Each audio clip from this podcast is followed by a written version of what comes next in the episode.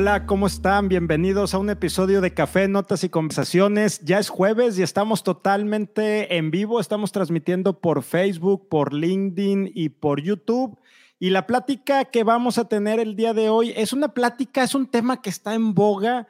Es, es algo que todos estamos este, conversando, que mucha gente, o al menos los godines, estamos conversando todo el tiempo, en todo momento. Y es algo que es importante en este momento y tiene que ver la fuerza laboral híbrida. No sé si ustedes habían escuchado ese término súper interesante y el futuro del trabajo post-COVID, este, después del post-COVID-19, lo que viene.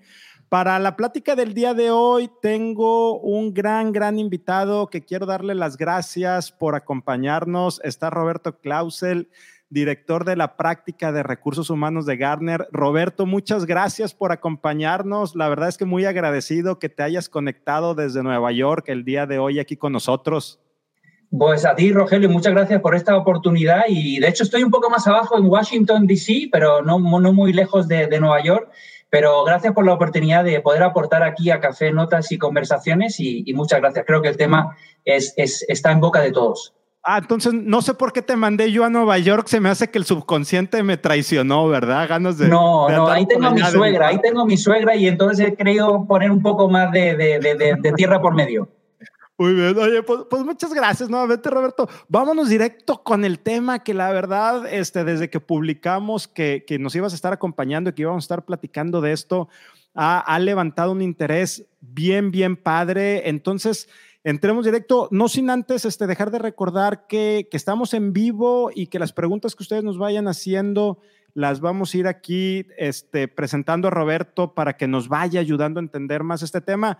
Y como siempre, antes que el tema, la pregunta más importante, ¿quién es Roberto Clausel?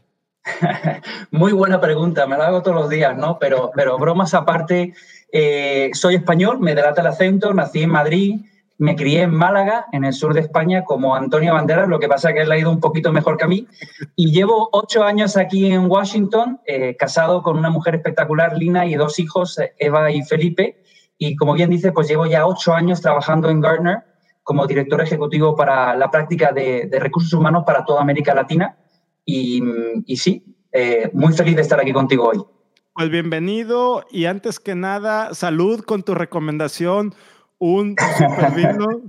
Sí, salud, chin chin y, muchas gracias, como te digo, porque entre otras cosas, eh, hablando del tema del vino que lo hablamos cuando nos conectamos para sincronizar, eh, eh, cada vez veo más gente apasionada del mundo del vino en, México. Tenéis buenos vinos, buenas bodegas. Y bueno, yo hoy he traído un Ribera del Duero, que es un vino de la zona de denominación de origen de España que más me gusta, más suave, pero tenemos muchos otros grandes vinos. Yo creo que tú me dijiste que estás con uno francés hoy, ¿no? Te lo voy a perdonar. Yo estoy con un francés, iba a salir corriendo por, por un español porque el que los que tenía ya, ya se habían acabado, pero bueno, ya. Ahí te lo mando yo. Eh, excelente, esa es una muy buena respuesta. Oye, Roberto, platícanos esto de fuerza laboral híbrida que ustedes están impulsando y, y, que impulsan sobre todo un tema que a mí se me hace bien importante es, eh, bueno, voy a hacer una pausa. Antes de entrar al tema, platícanos un poco de Garner. La verdad es que a, mí Garner se me hace en, en, el tema de la, sé que hacen muchas cosas, pero en el tema de la data, de la información, es súper útil. Personalmente la utilizo en muchos de mis artículos que, que, publico los lunes. Entonces, danos un poco de contexto, por favor, de Garner antes de que entremos directamente al, al tema de fuerza laboral híbrida, Roberto. Buenísimo, pues, con mucho gusto. Sí, eh, Gartner es una organización que está basada aquí en Estados Unidos.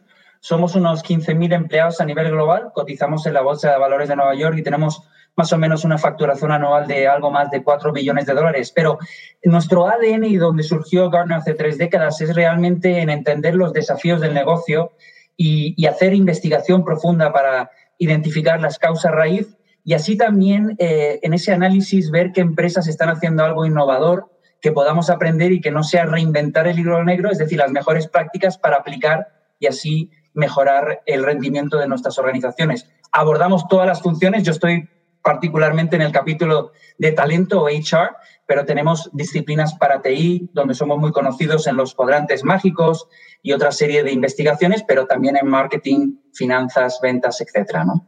Ya, y cuando, cuando arrancamos con este tema de, fuerza laboral híbrida, de hecho, cuando lo estábamos este, anunciando, eh, el, el, tema que, con el que arrancamos fue casi el 60%, y son datos de Garner que, que tú me compartiste, 60% de la fuerza laboral de los colaboradores empleados no quieren regresar de tiempo completo a sus oficinas y de ahí se empiezan a disparar un chorro de cosas. Entonces, eh, platícanos, Roberto, ¿qué es la fuerza laboral híbrida y cómo la están viendo ustedes desde Garner?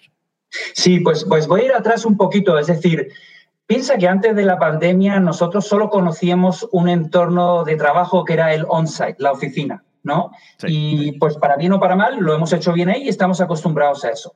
Eh, se ha hecho el experimento global a gran escala nunca antes visto de trabajo remoto. Todos nos fuimos a trabajar de un día para otro de manera remoto si lo pensamos, en América Latina éramos muy pocos los que podríamos trabajar de manera remota, no había políticas, no había cultura para ello y lo hemos logrado. Lo hemos hecho, eh, hemos demostrado que hemos sido eh, productivos, que lo hemos logrado. Algunas cosas han sido costosas en todo este proceso, pero ya hay una nueva manera de trabajar. Y ahora, claro, surge la idea y el pensamiento de cómo vamos a combinar estos dos mundos, ¿no? ¿Cómo lo vamos a hacer de una manera que pueda sostener la productividad de nuestras organizaciones, que pueda sostener el compromiso de nuestros empleados y que realmente no sea un distractor de nuestros objetivos corporativos y nuestra estrategia y que permita fluir de una mejor manera el crecimiento de nuestras organizaciones ahora en este periodo de rebound que estamos entrando muchas organizaciones, ¿no? Ya. Y, en este tema, ¿qué tiene que ver la confianza? Porque algo que, y me va a decir la gente que, que, me escucha regularmente, me dice, regresas otra vez con ese tema, pero es que no lo puedo dejar de lado. Cada vez que estamos hablando de tema de por qué no se hacía trabajo a distancia, teletrabajo, smart office, como le llamemos, tenía que ver con la confianza de que el empleado, de que el colaborador lo iba a tomar de vacaciones, no iba a trabajar, iba a estar viendo series en la televisión. Y ahora llegamos, entonces, ¿cómo se empieza a dar este, este tema del, trabajo desde casa, Roberto? Es, es, muy interesante porque has dado en el clavo, es decir, todo está realmente ligado a la confianza. Y no existía tal vez antes de esta manera que debería haber existido, ¿no? Y yo creo que está ha dado una oportunidad para testar eso y ver que realmente hay confianza hay que tratar a los empleados como adultos, como son, y realmente eh, nos damos cuenta que efectivamente esa confianza es, de hecho, uno de los valores principales, no solo para mejorar el desempeño, para lograr salir un poco y buscar esa dinámica de cuál es el mejor modelo entre on-site y eh, remoto, pero también sabemos que es uno de los atributos principales para poder llevar el crecimiento de una cultura, de una transformación cultural. Está basado sin duda entre uno de los valores en la confianza. Entonces, sin duda, muy importante. Ya, ¿y qué es la fuerza laboral híbrida? Pues ahí, como te compartí, creo que tenemos un slide para ayudar a todo el mundo a, entender un poco de lo que estamos hablando. Eh, como te digo, es, encontrar ese balance eh, entre el on-site y trabajo en la oficina tradicional y lo que es el trabajo remoto. ¿no? Eh, evidentemente, eso se convierte en un desafío nuevo porque vamos a tener que buscar un grado mayor de flexibilidad, de adaptabilidad a un nuevo entorno que combina los dos y lo que yo creo que es más interesante de todo esto, que me han preguntado muchos, es si el one size fits all. Y no es así. Cada uno va a tener que experimentar, errar y crear su propio modelo híbrido que haga sentido para su organización, su cultura, que fomente la experiencia del empleado que queremos, la productividad y evidentemente el compromiso. ¿no? Entonces, eh, es, es, una cuestión difícil porque no hay una respuesta correcta, sino que, como te digo, cada uno va a tener que encontrar su camino y su journey en esto. ¿Qué es la, qué, ¿Cuáles son las complejidades que ustedes están viendo en este tema de modelo híbrido? Mira, así de bote pronto a mí me surgen dos. Uno, el jefe que se cree capataz y que la gente que no está en la oficina la va a querer trabajar con una microadministración de siempre estar viendo qué es lo que está sucediendo. Pero segundo, y también lo, lo platicábamos en su momento, Roberto, y es algo que, que a mí me preocupa de sobremanera, tiene que ver con la inclusión y con la no discriminación. Y déjame darte contexto. Es decir, ahorita tú y yo estamos platicando y estamos frente a una cámara. Estamos de manera remota, yo tengo mi micrófono, tú tienes tu micrófono, entonces nos estamos viendo cara a cara y con una buena comunicación y con un buen audio. al momento que hay gente de manera presencial en una oficina y gente en casa, pues están todos conectados, a lo mejor dos, tres personas a una computadora y te empiezas a mover por el salón y te empiezas a alejar y entonces la persona que está trabajando desde casa empieza a dejar de escuchar, se, empieza a sentir no incluida o muchas veces si tú y yo estamos en la oficina y, hay alguien más que, está, que, que, no está, pues me es más fácil decir, ¿sabes qué? Déjame, camino tres pasos a la oficina de Roberto y ya rápido le digo lo que le tengo que decir antes que hacer una conferencia y conectar y vente Roberto y entonces la persona que está afuera. ¿Qué, complejidades ves? Yo de bote pronto con lo que me dices veo estos dos, pero ¿qué más hay en, este modelo, Roberto? Mira, gran pregunta. Yo creo que hay, dos, preguntas ¿no? que has formulado. La primera es la, resistencia de muchos líderes que están teniendo a lo que es este nuevo modelo, ¿no? Y vamos a tener que romper paradigmas y vamos a tener que crear un nuevo mindset, ¿no? Creo que hemos iniciado ese camino, nos ha tocado hacerlo eh, a las duras y a las maduras, pero efectivamente vamos a tener que crear un business case claro para convencer a aquellos que son más resistentes del valor que esto supone crear una estrategia híbrida que podamos buscar un balance entre lo mejor de cada dos mundos que nos beneficie a todos. Eso sería mi, primera respuesta. La segunda, sobre el tema de la inclusión, eh, la tecnología, eh, lo, interesante de esto es que efectivamente pues, eh, vamos a tener que apalancar y adoptar distintas tecnologías y existen, existen. hay algunas cosas que eh, son totalmente futuristas, pero existen hoy ya desde hace años. Entonces, yo creo que lo más importante es cómo podemos crear esa, ese, ese apalanque de la tecnología, que la gente realmente pueda navegar muy flexiblemente entre pues, estar con personas presenciales con la tecnología y poder apalancar esto de la mejor manera para poder comunicarse, colaborar y crear eh, eh, sinergias ¿no? con los equipos.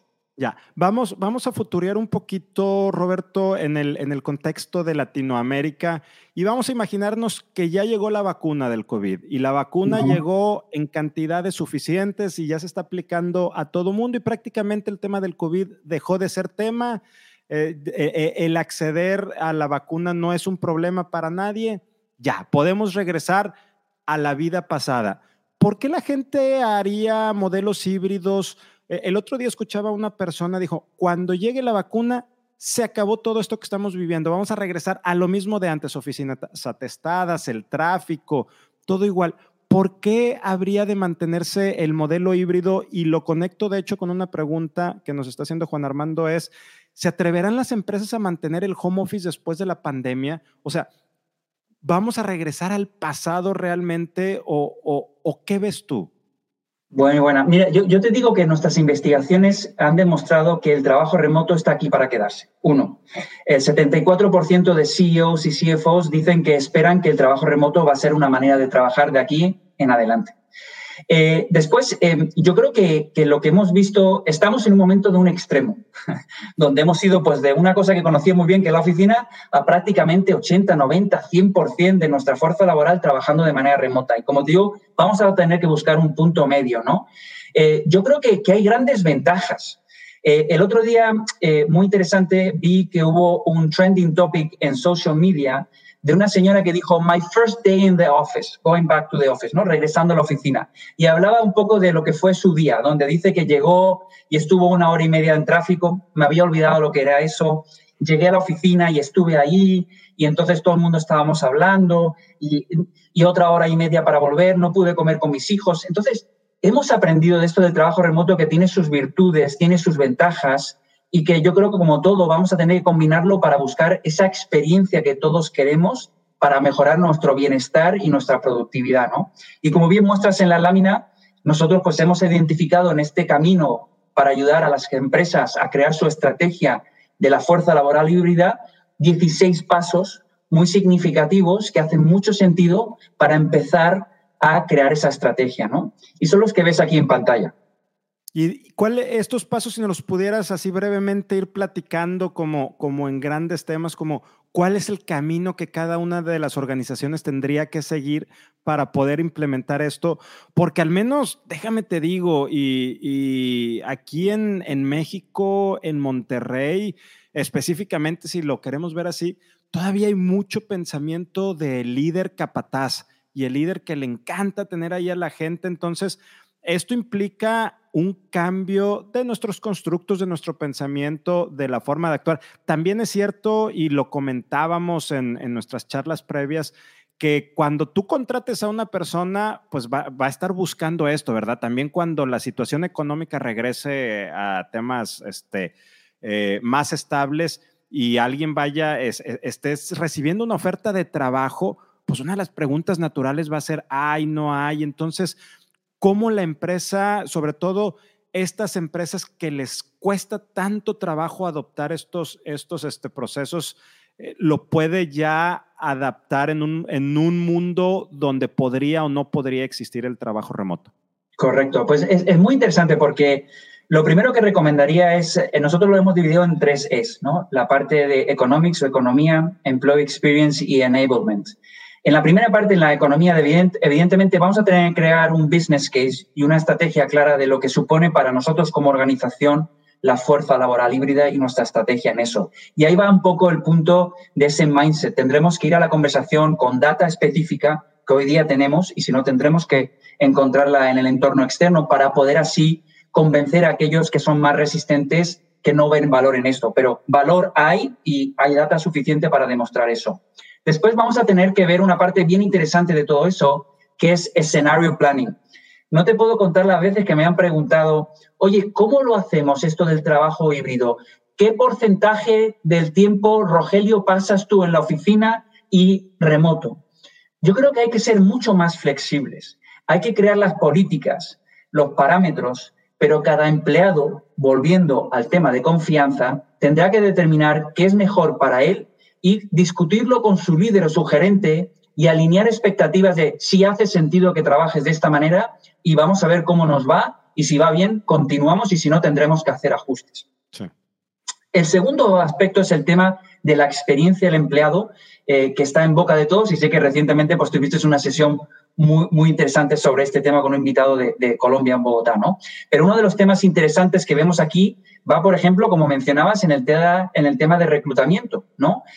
aquellas organizaciones que están reclutando en este momento, pues los candidatos les están preguntando, oye, ¿y cómo es trabajar en vuestra organización? Es decir, eh, ¿es más remoto? Es, bueno, pues ahora estamos todos remoto, pero las políticas indican que vamos a estar todos algún momento en la oficina. Es decir, te tocaría estar aquí en Monterrey en la oficina. Ya, pero si yo quiero trabajar remoto, pues no sé, ahora sí, pero hay que dar claridad.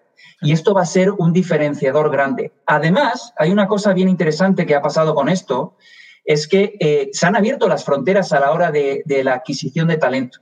¿Sí?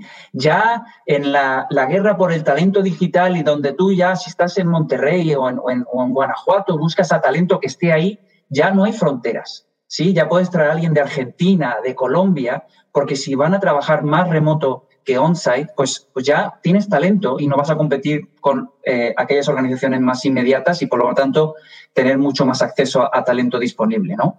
Pero después hay cosas tan interesantes, por ejemplo, como el tema de eh, pues, eh, performance, ¿no? El desempeño, ¿no? Vamos a tener que ajustar el desempeño, porque conocíamos el desempeño desde un punto de vista, cómo lo vivíamos en nuestras oficinas y ha sido el modelo que hemos tenido, pero ahora hay un modelo mucho más dinámico y vamos a tener que hacer ajustes, ¿no? Y por último, resaltaría, dime. No, bueno, nada más para, para detenerme tantito ahí, ahorita que estabas hablando de marca empleadora y reclutamiento, y aquí estás manejando el tema del onboarding virtual. ¿Cómo, ¿Cómo integras a una persona que no conoce tu cultura, que no conoce la empresa, que no, no está conociendo ni las instalaciones? ¿Cómo lo metes a esa dinámica? A que haga conexión con las demás personas, con sus pares, con el resto de, de los colaboradores cuando está trabajando de, de, manera remota. Estaba leyendo hace a lo mejor un mes más o menos una, una entrevista en el, en el Wall Street Journal al director de, de, una empresa de recursos humanos este, de las más grandes del mundo, donde decía, vamos a regresar a las oficinas porque las personas somos de contacto, somos de estar hombro con hombro, somos de estar ahí. Y yo tengo mis diferencias con ese comentario, pero bueno, también cuando estás haciendo un tema totalmente virtual o híbrido, como bien lo mencionas, ¿cómo haces ese onboarding, Roberto? Sí, yo creo que em, al hacerlo de una manera virtual va a requerir algunos cambios significativos, no solo en un tema de una plataforma tecnológica que sea mucho más colaborativa eh, y más user-friendly, que muchas organizaciones no lo tenían y ahora empiezan a invertir en ello. Pero también está claramente que va a depender mucho más de que el gerente tenga más involucración en todo el proceso de onboarding y poder crear esas sinergias y ese network en la organización para ayudar rápidamente al nuevo empleado en crear ese hábito de la nueva cultura, conocer a gente, porque todos sabemos, y lo hemos hecho, nos hemos conectado con familia de manera virtual en otros países, o sea, podemos interactuar, es una experiencia distinta, pero aún así te puedes conectar con otra gente de una manera virtual y, tienes una buena experiencia ahí. Lo que hay que pensar es, ¿qué, qué, puedo hacer en el mundo remoto que no puedo hacer en el on-site y viceversa, ¿no?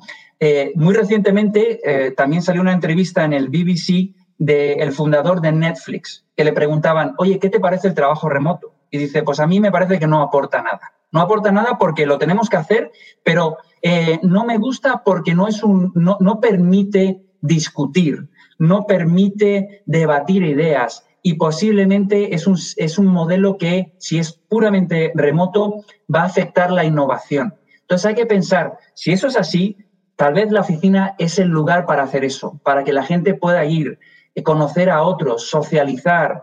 Eh, claro que una vez que tengamos la vacuna, ¿no? Pero donde tú puedas efectivamente crear esa mayor colaboración, reuniones, y eso va a suponer que las oficinas se van a tener que reimaginar y recrear nuevos espacios posiblemente mucho más colaborativos y para ese tipo de, de experiencias, ¿no? Ya, entonces la oficina prácticamente va a ser un punto de encuentro social donde se van a crear esas conexiones, donde se van a dar esas reuniones, esos team buildings, pero ya el trabajo cada quien lo va a poder llevar donde, donde quiera. Y entonces, por, lo que nos estás platicando, Roberto, y aquí conecto con otro de los cuadritos que más o menos lo alcanzo a ver, ¿verdad? Porque lo veo chiquitito, este, el de bienestar o well-being. ¿Cómo se hace cargo la empresa?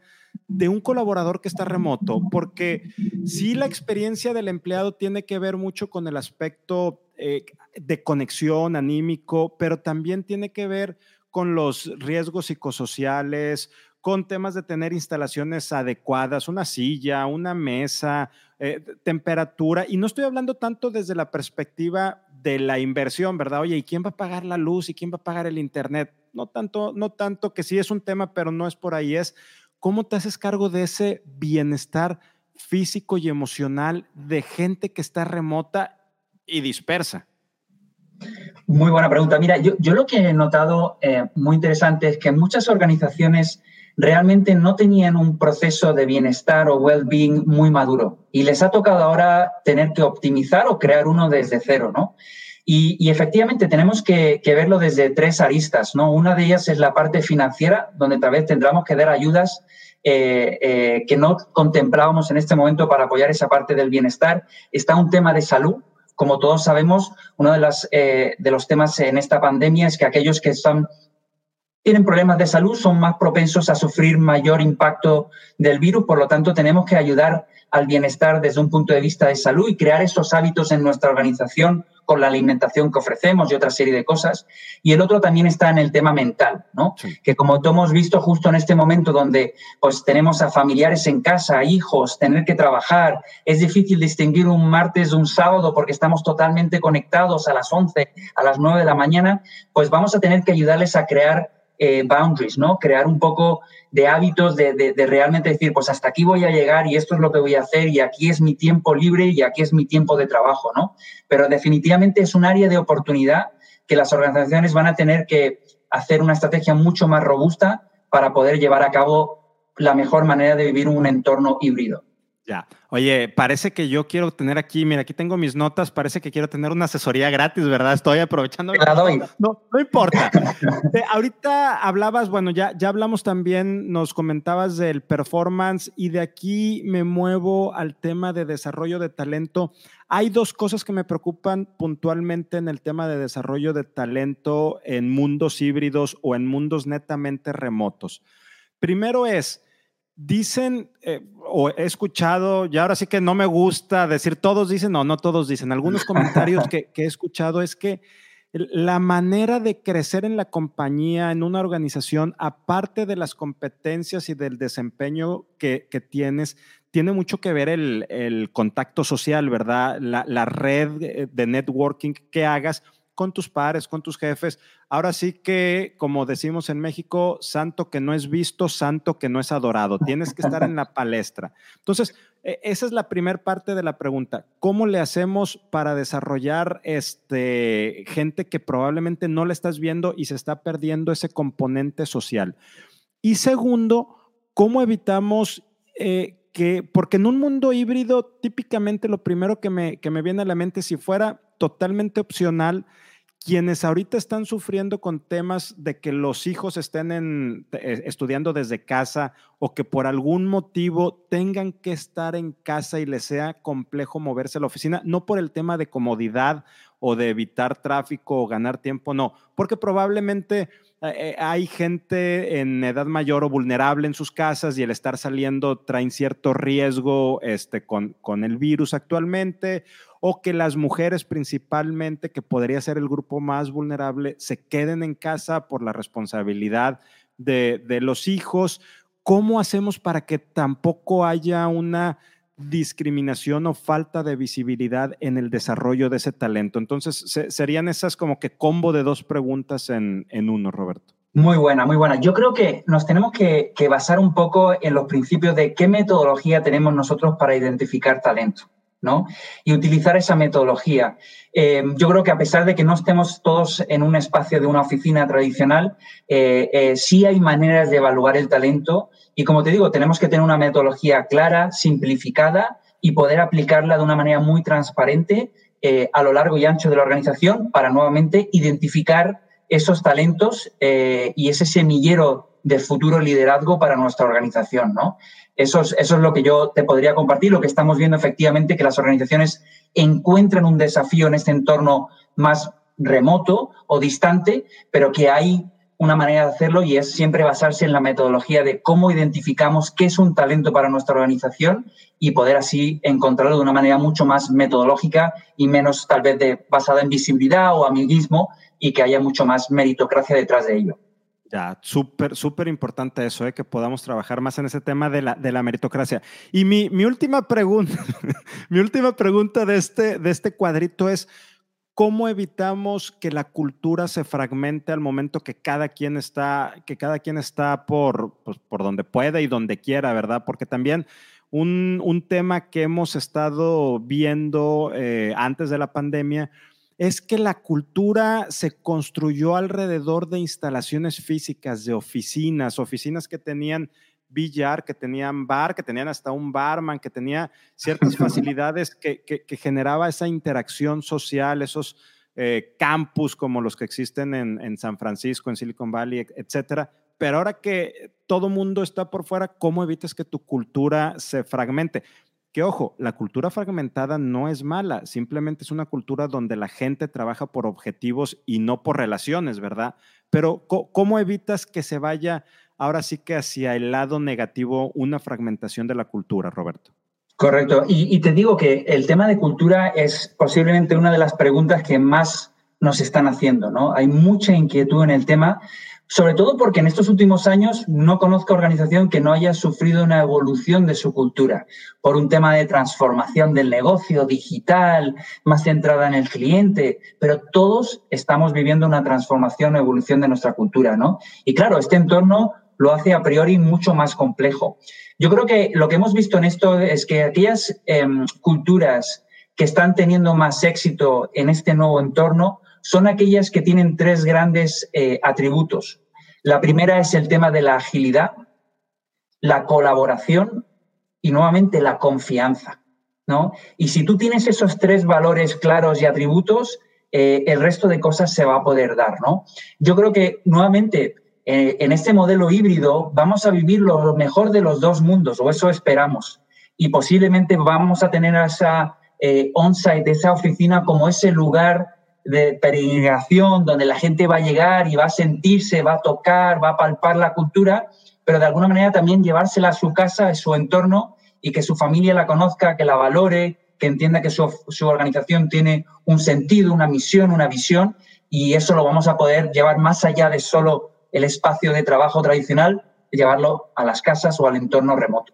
Ya, ¿te fijas cómo siempre sale la confianza que no soy yo el que nada más lo trae? Entonces es confianza, agilidad y, colaboración. Y colaboración. Y por aquí también este, nos están poniendo y resiliencia. Sí.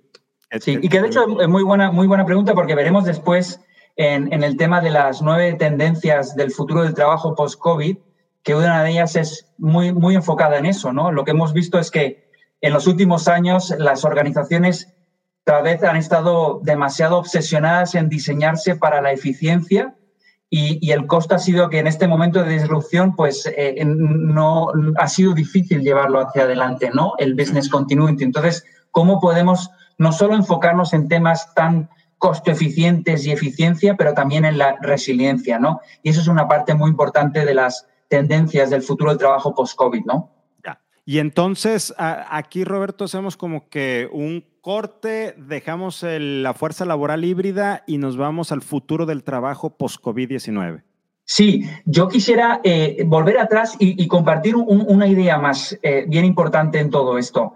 Eh, al final vemos en la parte de este modelo híbrido que, que efectivamente una de las cosas que vamos a tener que hacer es apalancarnos de mayor data. Es decir, tanto data externa como interna, porque estamos creando el modelo para nuestra organización.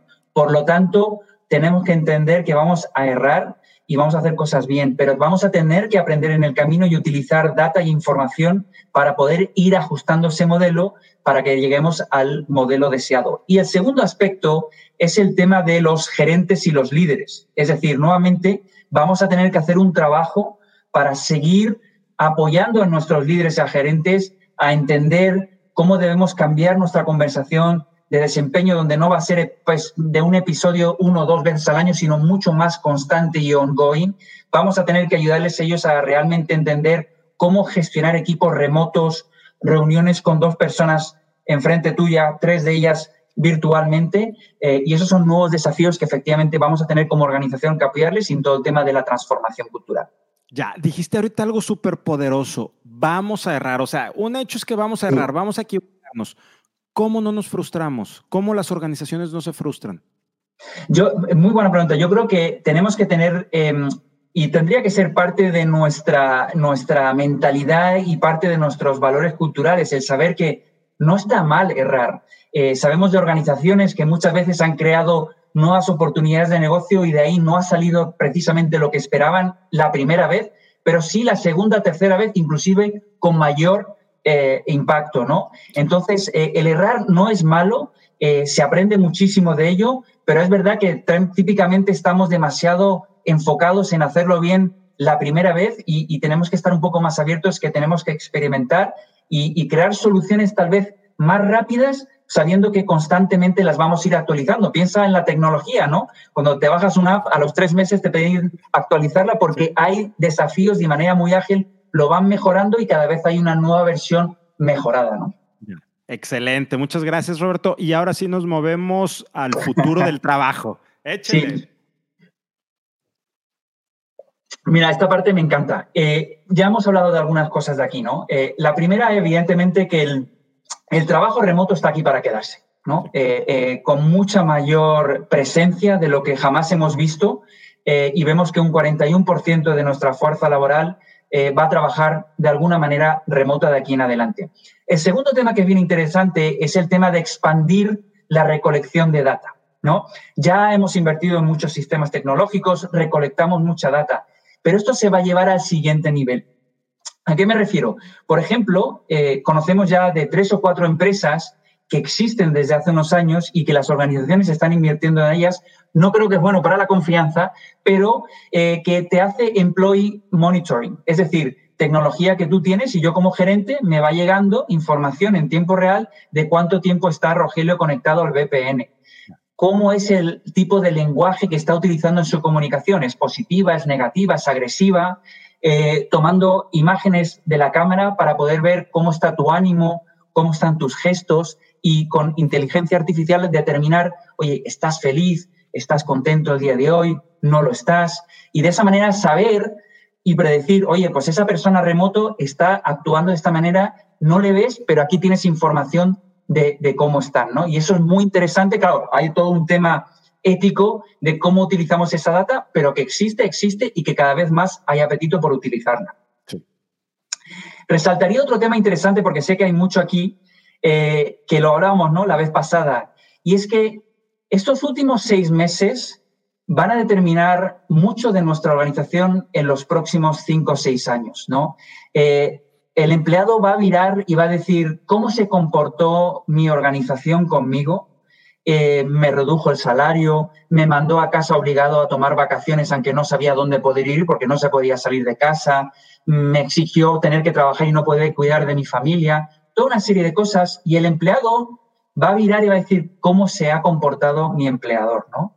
Y eso tiene grandes implicaciones en temas de rotación, en temas de la reputación de la organización. Entonces, es muy importante y espero que las organizaciones, y creo que en la gran medida, por lo que he visto, lo han hecho, siempre han premiado, ya que ha sido una crisis principalmente humanitaria, tal vez ahora más financiera y económica, pues velar por mantener a sus plantillas como estaban, no tocar necesariamente los salarios al menos que tuvieran, pero sí efectivamente va a haber un momento de reflexión y todo lo que no lo hicieron bien van a sufrir consecuencias. Ya, oye Roberto, ese tema es súper interesante y, sí, efectivamente lo platicábamos este, de, manera previa.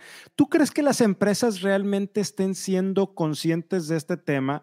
Porque como bien dices, el, colaborador, el empleado que está ahorita en la empresa, pues e, eso se está quedando, ¿verdad? Está, se está volviendo parte de, de su ser, el cómo me trataste, cómo me cuidaste, qué hiciste por mí, qué no hiciste por mí, pero también en un futuro, cuando esta empresa vaya y salga por talento, el talento lo primero que va a decir, a ver, pero a la primera de cambios, cuando hubo problemas, tú hiciste esto y esto y esto, y entonces se, se, va a volver muy complejo. Aparte de que ahora con toda esta conectividad este, de información y social, pues una empresa hace algo y, no, no, hay manera, vaya, de, esconderlo, ¿verdad? Muy al principio de la pandemia, algunas empresas empezaron a implementar algunas medidas y yo creo que más se tardaban en enviar el comunicado oficial que en estar por todas partes. Entonces, bueno, eso no lo puedes esconder. ¿Están siendo conscientes las empresas de esto, Roberto?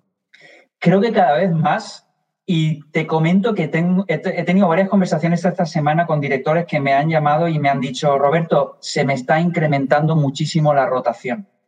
¿Por qué es? ¿Qué está pasando? No entiendo. Y entonces empiezas a hacer un poco de diagnóstico y te das cuenta de que efectivamente llegan a la conclusión de que han tomado algunas decisiones que ahora están viendo el costo.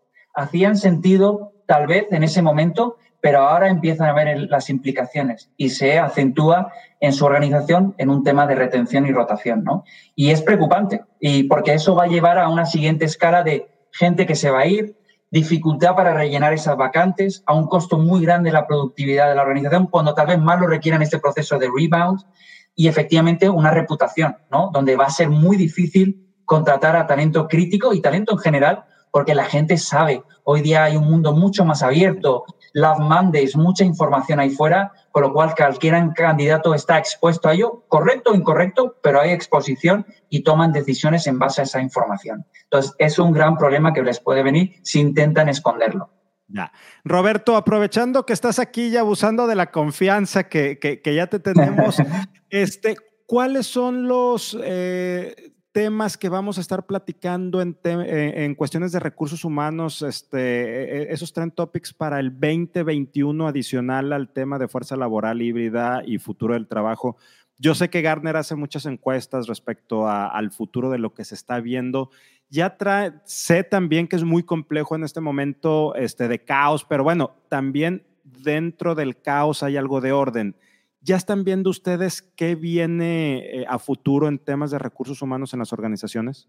Sí, y, hay varias tendencias, bien, interesantes. Em, yo diría que hay una muy, muy importante que es la de reskilling y upskilling, ¿no? Vamos a tener que invertir muchísimo en, poder definitivamente invertir en, desarrollar y, y, mejorar competencias de nuestros empleados, porque este nuevo entorno lo que ha creado claramente es una visión de que hay em, competencias que están eh, extinguiéndose eh, evolucionando y emergiendo, ¿no? Y entonces vamos a tener que adecuar nuestra estrategia de capacitación y desarrollo para realmente desarrollar esos skills, evolucionarlas, mucho upskilling con nuestros líderes para poder eh, desarrollarse de la mejor manera y llevar a cabo los objetivos del negocio en este nuevo entorno que no es fácil. Y eso sería una de las primeras tendencias. La segunda, efectivamente, es el tema de gestión del cambio. Yo creo que todos hemos vivido el tema de gestión del cambio y lo que hemos vivido hoy día, además, es una situación donde hay mucha fatiga al cambio. Vivíamos momentos de cambios en procesos, cambios en, temas de negocio, eh, resurgir de nuevas oportunidades. Pero ahora lo que ha pasado, además, es lo más complicado, que es una disrupción y una fatiga enorme. Entonces, ¿cómo vamos a poder hacer que nuestra organización sea mucho más ágil a aceptar el cambio, más responsivo y que realmente podamos tener una metodología mucho más clara de poder llevar a cabo esos cambios de una manera mucho más natural, ¿no? Otro tema muy, muy importante que estamos viendo efectivamente es el tema, sobre todo en HR, de la aplicación de agilidad, Agile HR, ¿no? ¿Cómo vamos a empezar a utilizar los principios básicos y los cuatro principios del Agile Manifesto y cómo lo llevamos a HR para ejecutar de una manera nuestros proyectos, pero también vamos a tener que cambiar nuestro modelo operativo, ¿no? Y, y, otro tema que me parece muy interesante es que van a surgir nuevos roles en HR. Eh, ayer me compartieron un artículo del Washington Post donde se leía que ya hay cinco empresas del Fortune 500 que han creado el nuevo rol de el em, Remote Work Chief Officer. ¿No? Entonces, va a surgir, como ya ha surgido el tema de branding y el tema de employee experience, el Remote Work Chief Officer, una persona que en principio va a tener que trabajar con las distintas áreas TI para intentar descifrar cuál es la mejor manera de vivir en este mundo más remoto y cómo eso es un aporte de valor para la organización y no necesariamente un desafío o, un distractor, ¿no? Eh, y bueno, muchas otras cosas que estamos estudiando y viendo, pero yo resaltaría que esos son los temas así como más puntuales que la gente debería tener en su radar, junto con el tema de crear una estrategia clara de trabajo híbrido. Ya, buenísimo, Roberto. Quiero agradecerte que, hayas estado con nosotros el, día de hoy, que nos hayas compartido estos temas eh, que, se están ahorita conversando mucho, mucho y que aparte nos hayas dado un, vistazo, una visión de lo que viene para, para el 2021, ¿verdad? De hecho, eh, eso estaba platicando precisamente el día de ayer este, con una persona que es qué viene en temas de recursos humanos para el 2021. Antes de irnos, Roberto, este, algo que quieras compartirnos, alguna pregunta que yo no te haya hecho y que sea importante o alguna reflexión final.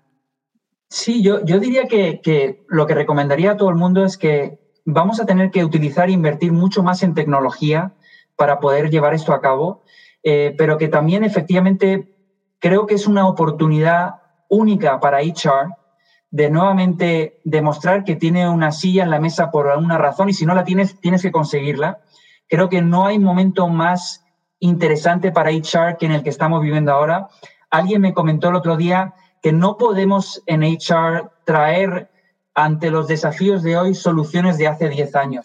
Vamos a tener que reinventar, reimaginar, errar y eso está bien y encontrar el camino hacia adelante, pero no podemos seguir haciendo lo mismo que hacíamos antes, sino tenemos que innovar muchísimo más en la función de HR y este es el momento para hacerlo. Me encanta esa última parte. Definitivamente tenemos que pensar fuera de la caja y ver qué está sucediendo.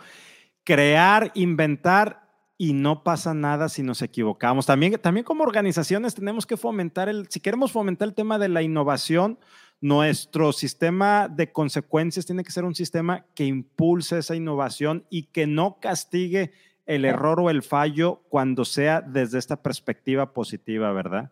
Exactamente. Y espero que ahora se haya dado el momento para, para tener un poco más de, de buy-in para poder errar, porque vamos a aprender más de eso. Ya sé, por ahí hay un dicho que dice, desconfía de los que nunca han fallado porque no lo han intentado. Exactamente, me encanta. Muchas, muchas gracias nuevamente, Roberto. Este, muy, muy agradecido que nos hayas acompañado, que nos hayas traído este, esta data de Garner, estas tendencias del futuro, lo que es la fuerza laboral híbrida. Muchas gracias también a ustedes por acompañarnos en este tema. Ayúdenos a compartir este episodio para seguir conectando con muchas más personas y estos temas que son muy, muy importantes y van a traer cambios organizacionales fundamentales sigan llegando a los oídos y a las personas correctas. Muchas gracias, Roberto, nuevamente. A ti, Rogelio, un abrazo a todos y nos vemos muy pronto. Y salud con tu vino español y yo con este francés. Totalmente. Que hacer en persona pronto. Un abrazo a todos. Gracias. Bye.